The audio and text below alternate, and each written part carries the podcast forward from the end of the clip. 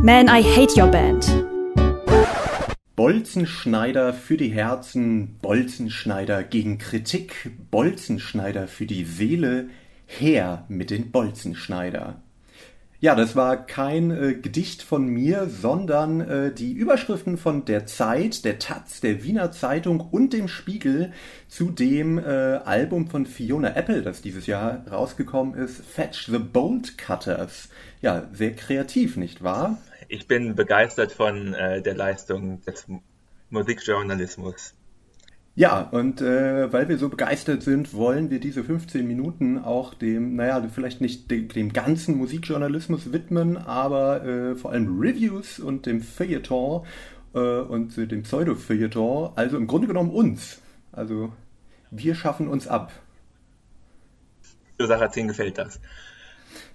ja, ja, das äh, ist doch mal ein schönes Anliegen. So ähm, verbringen wir zumindest, Connor und Lennart, ähm, die Sommerpause und ja, je nachdem kommen wir vielleicht zurück oder auch nicht. Ähm, ja, die äh, Überschriften, die ich gerade vorgelesen habe zu äh, Fiona Apple, die liegen ja schon ein bisschen zurück, aber ich dachte, es ist eigentlich ein ganz gutes Symptom dafür, was eigentlich so im Feuilleton und Musikjournalismus vielleicht falsch läuft, weil ich habe das Gefühl, es ist also hier hat man ja das Gefühl, es wird einfach nur noch abgeschrieben voneinander oder man ist extrem uninspiriert.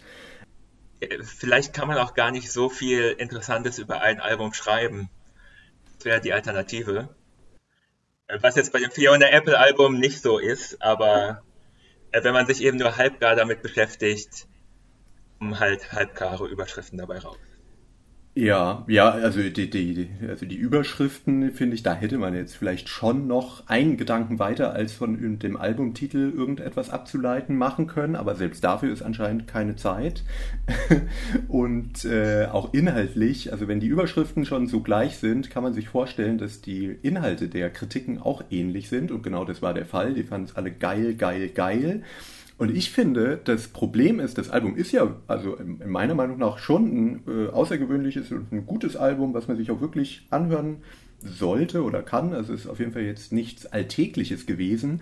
Aber durch diesen künstlich aufgebauschten Hype hat es eigentlich für mich was verloren, weil ich dann schon dachte, okay, das ist jetzt, es, es wird sich so drauf gestürzt, weil es irgendwie gerade da war und dann äh, schreiben alle drüber, obwohl sie es wahrscheinlich nicht mal richtig gehört haben und sagen alle, wie unfassbar krass das ist und es wird dann eben auch nicht mehr äh, realistisch bewertet, sondern es wird dann total aufgebauscht, als ob es jetzt das Album des Jahrhunderts wäre, nur um irgendwie besonders zu sein. Also ich kann natürlich nicht sagen, was die Intention der Autoren und Autorinnen war, aber ich finde es irgendwie merkwürdig und es ist so, ja, so ein bisschen symptomatisch für den Journalismus generell. Naja, also Popmusik wird im Feuilleton ja eh stiefmütterlich behandelt. Aber man hat, also es gibt so viel Popmusik und im Feuilleton werden dann immer dieselben äh, drei Alben in allen Feuilletons gleichzeitig besprochen und der Rest wird komplett ignoriert. Das sind wahrscheinlich die Alben, die bei den Lesern des Feuilletons noch irgendwie, äh, wo die Künstler wenigstens bekannt sind. I mean, Fiona Apple ist wie lange im Geschäft? 20 Jahre oder so. Das ist jetzt ja auch kein Newcomer, ja. den man irgendwie vielleicht ein bisschen pushen sollte oder so, sondern es sind halt die, die eh gehört wird von den Lesern vom Feuilleton. Als eine von denen, die ja ein bisschen, das ist ja was Besonderes. Der Rest der Popmusik, das ist ja alles geht für die Masse da unten. Aber Fiona Apple, das ist was für uns, für uns Kulturbegeisterte. Also es ist ja immer schon ein bisschen so von oben herab. Also äh, am, Schli am, schlimmsten wird es eigentlich immer, wenn über Hip-Hop berichtet wird, ja. Ja, 60-jährige äh, weiße Männer erklären Hip-Hop. Erklären dann äh, Haftbefehl. Uff. Ja, wobei bei Haftbefehl, äh, interessant, dass du es gerade ansprichst, ähm, ich es auch merkwürdig fand, also das Album ist ja auch dieses Jahr erschienen, ähm, und ich würde mal sagen, es ist jetzt relativ unstrittig, dass Haftbefehl durchaus äh, kritikwürdige Inhalte hat, auch wenn vielleicht nicht alles schlecht ist, aber dann äh, das dann in. Es war ja nicht alles schlecht. Sehr gut.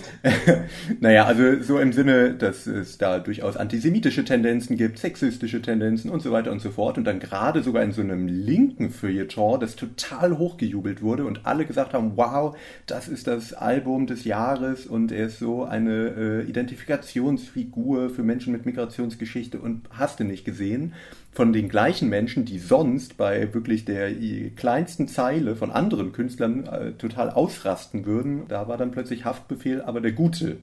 Aber wir kommen eigentlich vom, vom eigentlichen Thema ab. Äh, ich habe neulich äh, den Fehler gemacht und mir ein anderes, außer mein eigenes Format angehört. Äh, und zwar Soundcheck vom RBB. Ich äh, bin mir nicht sicher, wie bekannt das ist. Das ist ähm, keine richtige Radiosendung von Radio 1, sondern die laden sich da verschiedene Menschen aus dem Feuilleton ein, also beispielsweise vom Musikexpress, vom Tagesspiegel, wer halt irgendwie gerade Zeit hat. Und in Warum wurden wir noch nicht eingeladen? Ja, das ist eigentlich unsere offizielle Bewerbung hier. Das wollte ich nachher auch noch in unseren äh, Instagram-Post oder so schreiben. Ähm, da soll es nämlich ähnlich wie bei uns, äh, soll da kritisch in der Runde diskutiert werden, kein Blatt vor den Mund genommen, bla bla bla. Ähm, also so ein bisschen wie wir in professionell. Ist aber nicht so, finde ich zumindest.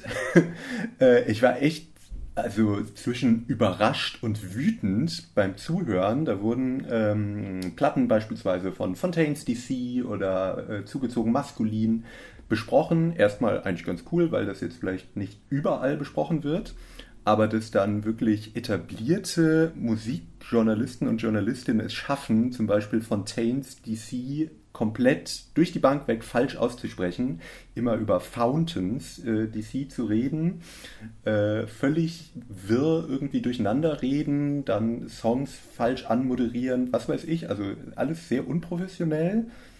Äh, das klingt das, sehr nach unserem Format. Ich, also ja, aber ich es gerade sehr sympathisch. ja, aber die kriegen Geld dafür und ich nicht. Das finde ich nicht fair. Ja, okay, ich kriege nee. kein Geld, deswegen darf ich Ian. Äh, sorry. Du darfst ah, Ian Curtis sagen, ne? Ja. Ian Curtis, nicht Ian Dury. Egal, ich spreche alle falsch aus. Ja, ja, das stimmt. Ja, ähm, das ist ja alles noch, wollte ich auch gerade sagen, ist ja alles noch gut und schön. Aber was mich viel mehr gestört hat, ist diese Grundhaltung, also es ist vielleicht merkwürdig, wenn ich das jetzt sage, aber diese sehr überhebliche Grundstimmung, dass man alles erstmal aus Prinzip ein bisschen scheiße findet oder sich darüber erhebt und dann sagt, naja, was haben die kleinen Leutchen denn da äh, produziert? Wird mich großen Musikkritiker das denn jetzt überzeugen? Na, ich glaube ja eher nicht. Das ist so, hatte ich das Gefühl, dass die Grundstimmung, und das ist, glaube ich, auch ein großen Teil von, wenn ich jetzt Print-Sachen lese, ist das auch oft in diesem Tonfall geschrieben. Ähm, und dass man selbst, wenn dann zum Beispiel jetzt Fontaine's DC, äh, die durch die Bank weg gut weggekommen sind, selbst da ist es dann immer so, dass man immer so eine ironische, leicht ironische Haltung äh, beibehält, damit bloß niemand auf den Gedanken kommen könnte, man sei jetzt Fan davon, weil man ist ja der äh, krasse Kritiker, der eigentlich von gar nichts Fan ist, sondern das alles nur ganz nüchtern bewertet. Und das ist irgendwie, weiß nicht. Nee. Also, und das ist ja auch Quatsch, weil man nichts nüchtern bewerten kann. Also es, man hat ja immer Vorlieben, die durch, durch geprägt sind, was man als Kind die ganze Zeit gehört hat oder als Jugendlicher. Und also niemand kann frei und objektiv äh, über Kunst entscheiden. Das ist ja Quatsch. Ich habe neulich äh, einen Artikel gelesen, ich weiß leider nicht mehr wo, ich suche das vielleicht nochmal raus, über ähm, Musikkritik und wie das Ganze überhaupt entstanden ist, nämlich im 19. Jahrhundert. Äh, vorher, in der klassischen Musik war es ja üblich, dass die Adligen Werke in Auftrag gaben. Es hat eigentlich immer nur gezählt, wer, kon wer konnte sich die meisten neuen Werke leisten. Und es war scheißegal, was vor 10 oder 20 Jahren oder vor 100 Jahren gespielt wurde. Ja, das war immer sofort out. Und dann äh, kam eben das Bürgertum an im 19. Jahrhundert.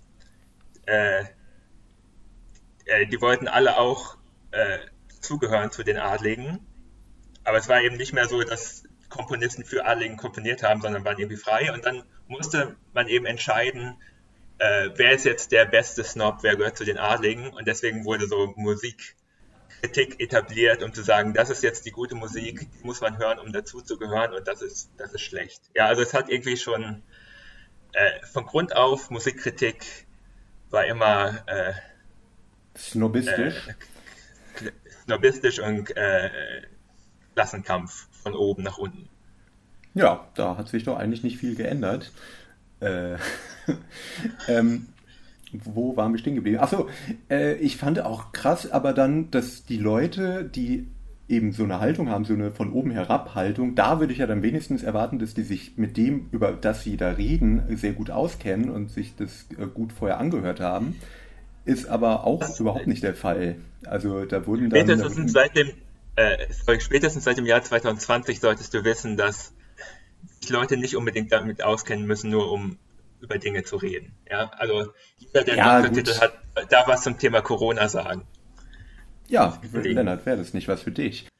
Ich, ich habe mich ja gerade schon zur Musikgeschichte geäußert, ohne dass ich großartig Ahnung habe. Ja, vielleicht war das mit dem 19. Jahrhundert auch alles Quatsch. Aber ich habe einen Doktortitel, glaubt mir, glaubt mir, genau. Ja. Ein YouTube-Video-Essay.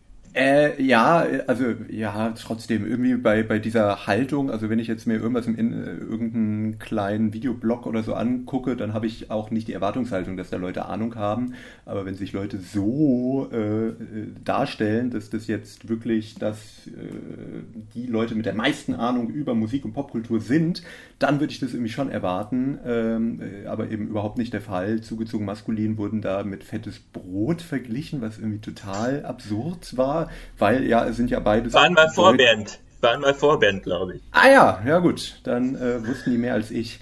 Äh, aber das und das irgendwie schwule Mädchen doch der bessere Song über irgendwie Homosexualität sei als echte Männer von dem neuen zugezogen maskulin Album. Also völlig merkwürdige äh, Dinge, die dort behauptet wurden, wo ich das Gefühl hatte, da hat jemand das so drei mit halbem Ohr irgendwie kurz gehört und dann gedacht, ah, Moment, hier geht's um das Thema, da kenne ich eine Referenz, äh, daraus äh, bastel ich jetzt was so funktioniert es da und das äh, bringt uns eigentlich auch ganz gut zum, zum nächsten Thema, nämlich äh, zu den Leuten, die es eigentlich vielleicht besser machen könnten, weil die noch nicht solche Snobs sind wie im Feuilleton, nämlich so die äh, ja etwas unprofessionelleren ähm, Plattformen online, wie zum Beispiel Plattentests oder laut.de, ähm, wo genau, leider ähnliches passiert. Dazugehören. Ja. Man sollte vielleicht auch noch Anthony Fantano erwähnen, so ein YouTube-Kritiker. Ja, ja, auch, also jeder Kritik so viel Schwachsinn erzählt, also da werde ich ja fast wütend. Eigentlich spielt es ja gar keine Rolle, aber es, es gibt so viele Leute, die dann zuhören und, und dann sagen, ja, genau so ist es, weil er sagt, das ist eine 9 von 10, ist das jetzt ein gutes Album. Wobei Musik bewertet nach Zahlen. Naja, äh, ich habe, glaube ich, deine Überleitung total zunichte gemacht. Das tut mir jetzt schon fast leid.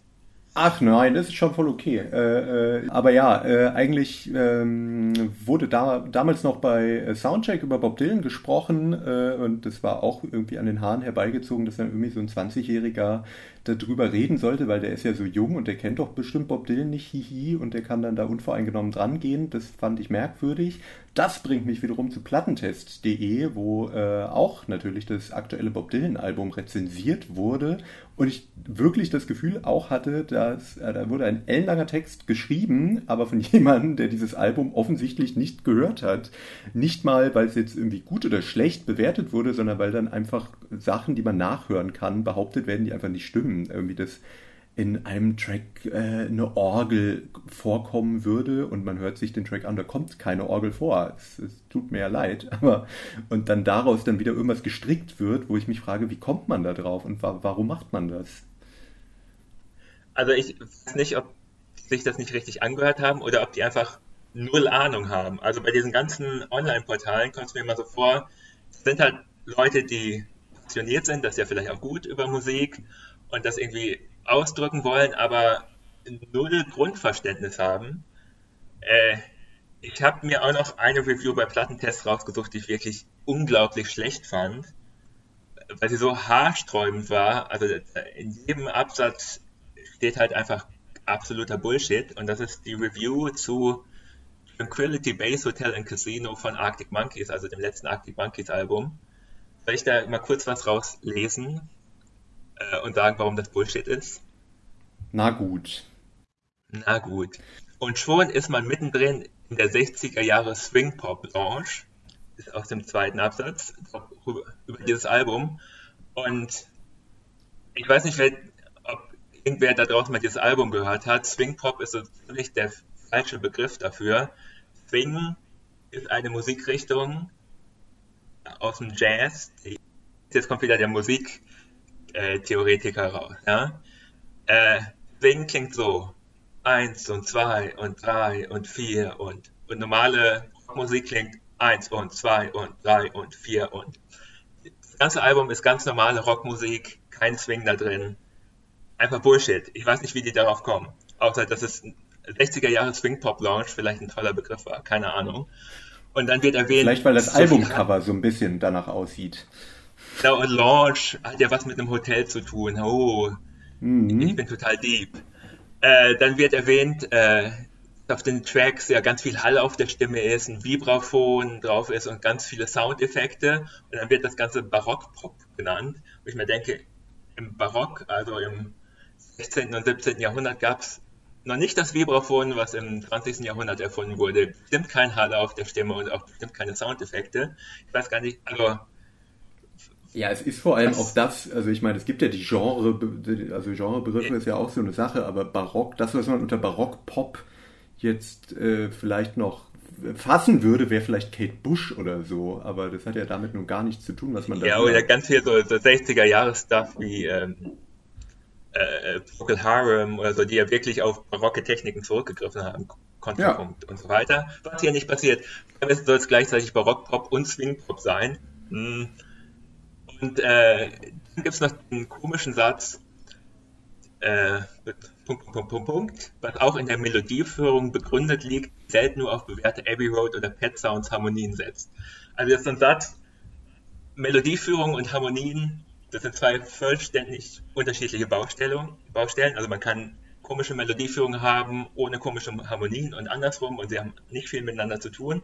Und dann gerade so ein Pet Sounds Vergleich nehmen, wo in äh, God Only Knows tausend verschiedene Harmonien irgendwie vorkommen äh, und das alles anders als bewährt ist und selten so umgesetzt wurde, fand ich halt alles komisch.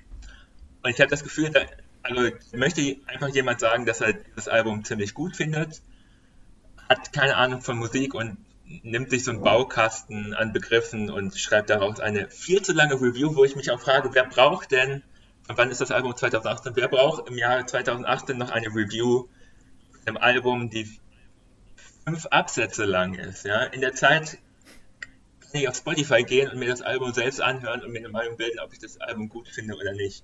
Also ich weiß gar nicht, wo, wofür es heutzutage überhaupt noch Reviews in dieser Form gibt.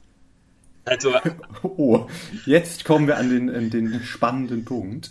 Ja, äh, es ist äh, sowieso die Frage, äh, also heutzutage, okay, ist nochmal ein Unterschied zu früher, aber generell vielleicht mal die Frage an dich, äh, findest du, kann man Musik überhaupt mit Zahlen bewerten? Also ergibt das ja, Also diese Zahlenbewertung finde ich total Quatsch. Also das ist jetzt eine 7 von 10, das ist eine 8 von 10, auf Visions macht sie irgendwas aus 12. Das Album hat 4,6 von 12 Punkten bekommen. Also ich habe absolut keine Ahnung, was das heißen soll. Und vor allem, äh, also das heißt ja vielleicht. Du bist doch Mathematiker. Auto, das, das, sollte dich doch ansprechen. Nee. Also Kunst ist keine Mathematik und Math äh, Mathematik ist vielleicht eine Kunst, aber das ist eine andere Diskussion, äh, die man jetzt hier nicht führen will, vielleicht. Ähm, das finde ich sehr beruhigend, diese Worte von dir zu hören. Manchmal war, war ich mir nicht ganz sicher bei deiner, deiner Einstellung. Äh, also das Ding ist ja einfach, ähm, ein Kritiker bewertet natürlich immer subjektiv und das soll ja auch so sein. Aber gleichzeitig also, also man kann sich vielleicht irgendwie Kritiker raussuchen, die vielleicht einen ähnlichen Geschmack haben und kann dann auf die so ein bisschen hören, aber gleichzeitig heißt das ja auch nur, dass man immer nur das hört, was man eh schon vorher gehört hat, was vielleicht auch keine gute Idee ist. Also sollte man vielleicht eher Kritiker lesen, die eine total andere Meinung haben, um dann mehr von anderer Musik zu hören, um da irgendwie reinzukommen. Aber dieses, also bewerten nach Zahlen ist halt einfach Quatsch. Dann fünf Absätze, Reviews ist Quatsch, weil da bespricht man so ein bisschen, was in den Texten vorgeht so ganz oberflächlich, was in der Musik passiert, braucht man nicht. Man kann einfach die Musik for free auf YouTube hören. Ist alles okay.